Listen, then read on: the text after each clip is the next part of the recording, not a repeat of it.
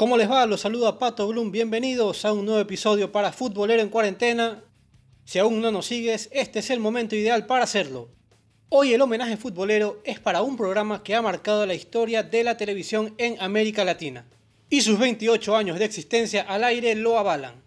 Desde el año 2000 forma parte de la programación de ESPN y al día de hoy sigue más vigente que nunca, siempre acompañado por La Caprichosa, por supuesto, estamos hablando de simplemente fútbol. Y fieles a nuestra costumbre, vinimos a la fuente y está con nosotros Pedro Wolf, reconocido periodista argentino y co-conductor del programa junto a su padre, el gran Quique Wolf. ¿Cómo va todo, Pedro? Un placer saludarte. Hola Pato, un placer saludarte a vos. Muchísimas gracias por pensar en nosotros, en Simplemente Fútbol y bueno, pensar en mí para que pueda estar aquí en un episodio nuevo contigo.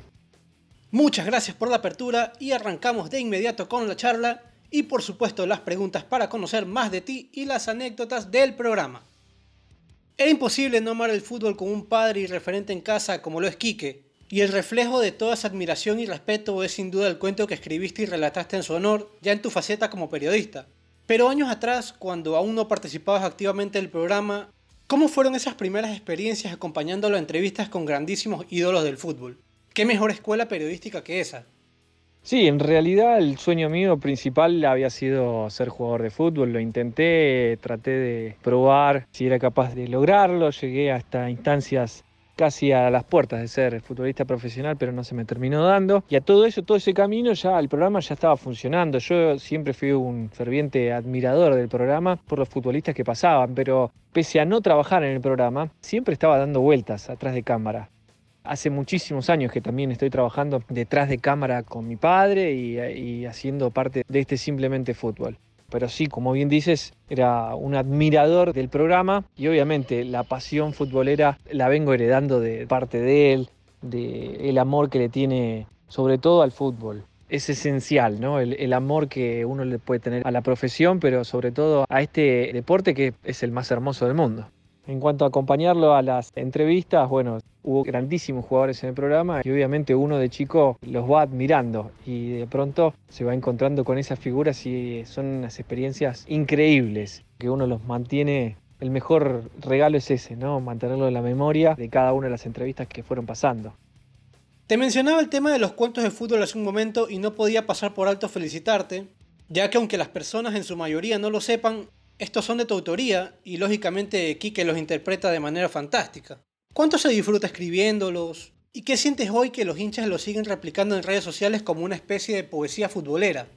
Bueno, muchas gracias por lo que dices de los cuentos. Sí, son de mi autoría los escribo, trato de, volar con la imaginación e imaginarme a los jugadores en cuanto a su apodo o en cuanto a su manera de, disfrutar el fútbol y ahí nada, vuelvo un rato pensando en, si podrían ser grandes gladiadores, en conquistadores, en magos, bueno, hay de todo, ¿no? Hay de todo. En los cuentos que fui escribiendo en Simplemente Fútbol, ya son más de 50 los que tengo escritos, son cortos, pero lo que le termina dando vida después son las imágenes y es la voz de mi padre pero la verdad que uno disfruta, disfruta tratando de pensar o imaginarse a ciertos personajes haciendo distintas cosas, ¿no? Y eso termina ayudando mucho para que todo después salga fluido.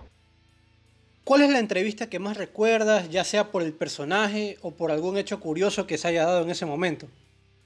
Entrevistas que haya recordado hay un montón. La verdad que quedarme con una sola es algo difícil, porque no solo han pasado jugadores de fútbol, sino también recuerdo entrevista con, con Emanuel Ginóbili, con Luis Escola, con Gabriela Sabatini.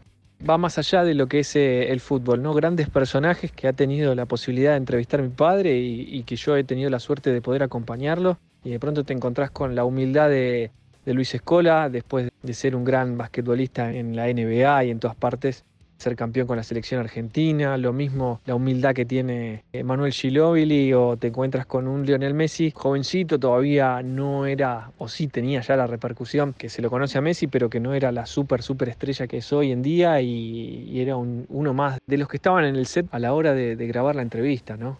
No me puedo quedar solo con una, son muchísimas las entrevistas, por suerte, que, que, tuve la suerte de acompañarlo. Y muy buena la recepción de cada uno a los cuales entrevistó cada vez que tengo la suerte de, asistir a una charla entre ellos, es como una charla entre colegas, eso es lo más importante.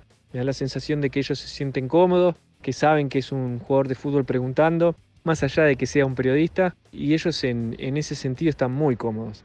Y sobre todo, las entrevistas no son para preguntarles sobre algún problema o, o, tratar de llevarlos a un lugar malo, sino que los reconforta hablar de fútbol, sobre todo eso, ¿no? Tener una charla futbolera al futbolista le, le hace bien. ¿A qué crees que se debe el éxito de Simplemente Fútbol? ¿Qué hizo diferente en comparación con los demás programas deportivos? Porque no es común en la televisión encontrar programas que se mantengan tanto tiempo y con esa frescura que engancha no solo al público adulto, sino también a las nuevas generaciones y eso es de admirar. Y el éxito de Simplemente Fútbol me parece que justamente es eso, ¿no? Sobre todo que, mi padre sea el presentador y eso hace que mucha gente le tenga mucho aprecio y que lo, lo termine siguiendo. Y sobre todo que lo hace un hombre que ha vivido el fútbol desde adentro y que lo trata de demostrar de la manera, como dice el programa, ¿no? Simple. El fútbol es eso, es hacer las cosas simples. Cuando más rebuscada, en cuanto más rebuscado querés hacer las cosas, ahí es cuando el televidente, el oyente, te deja de escuchar. Si vos para decir, hizo un cambio de frente, de derecha a izquierda, decís, la pelota subió en una parábola y tomó un efecto contraverso al que el jugador esperaba, posicionado con un... Le estás rebuscando a algo que podía llegar a ser simple. Me parece que lo que siempre tuvo mi padre es eso, que habló las cosas simples para que todo el mundo la pueda entender para que se sientan cada uno parte del programa. Y sobre todo también otra de las cosas es, nosotros no, buscamos la actualidad, sino que tratamos de recordar. Y la gente siempre le gusta recordar.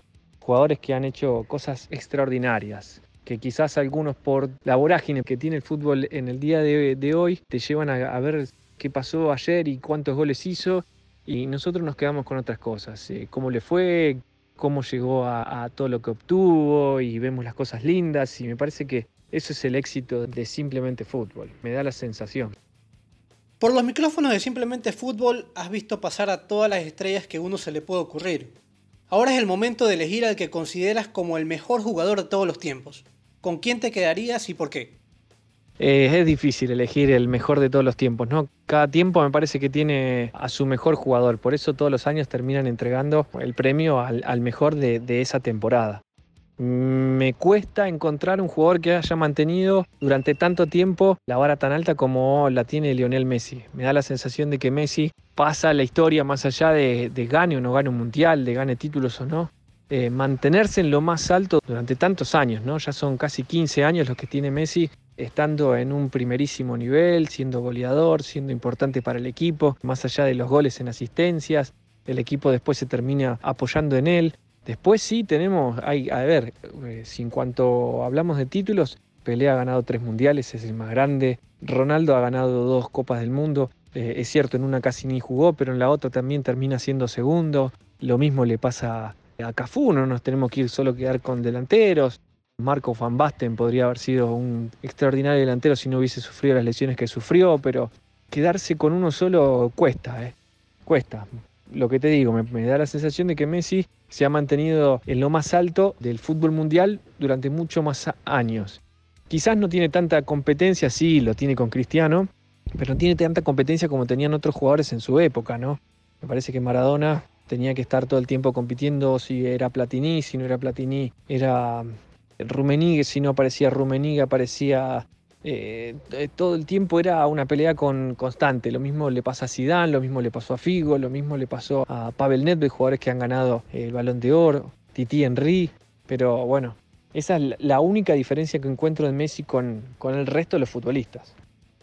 Saliendo un poco de los temas relacionados al programa, actualmente comentas en partidos de ligas europeas, y precisamente son estos torneos los que últimamente están haciendo noticia por su regreso a las actividades.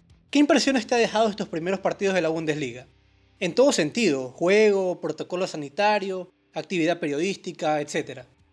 Y los primeros partidos de la Bundesliga me dejan la sensación de, una tristeza o una desolación importante en cuanto a todo lo que está pasando en el fútbol, más allá de lo futbolístico no. En cuanto a lo futbolístico, obviamente los jugadores tienen que empezar a tomar de vuelta el ritmo de la competencia, eh, lo físico lo mismo, aunque el cuerpo del jugador tiene memoria y, enseguida, inmediatamente se pone a tono en pocas semanas. en cuanto a lo futbolístico, en cuanto al rodaje que venían teniendo, quizás les va a llevar también un poquito más de tiempo. Después, no, la verdad que no entiendo algunas cosas, ¿no? El, que los jugadores estén en el banco de suplentes alejados de todos, separados, si en cuanto al entrenador les dice, bueno, tenés que entrar, inmediatamente empieza el roce con los rivales, eh, con los compañeros, entonces, ¿para qué se mantuvo alejado en el banco de suplentes durante tanto tiempo, o en la tribuna, o separado del resto de sus compañeros en el banco?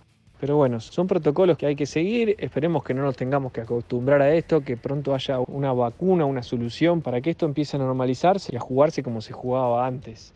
Pero bueno, por ahora nos tenemos que acostumbrar a este nuevo fútbol. Pedro, te agradezco un montón por tu tiempo y la buena onda con nosotros. Éxitos para la familia Wolf y que vengan mil programas más de Simplemente Fútbol. Un abrazo grande. Pato, un placer grande. Muchísimas gracias a ti por este tiempo y te mando un abrazo gigante. Lo mejor, ¿eh? Lo mejor para estos episodios que tanto entretienen a la gente. Abrazo grande. Así llegamos a la parte final de un nuevo episodio para Futbolero en Cuarentena. Esperamos que haya sido de su agrado y hayan disfrutado de la charla con Pedro Wolf de Simplemente Fútbol. Y por supuesto, invitarlos para que se suscriban y nos sigan en todas nuestras redes sociales Estamos en Instagram, Spotify y YouTube. En todas nos encuentras como Futbolero en Cuarentena. Un abrazo de gol y salud para todos.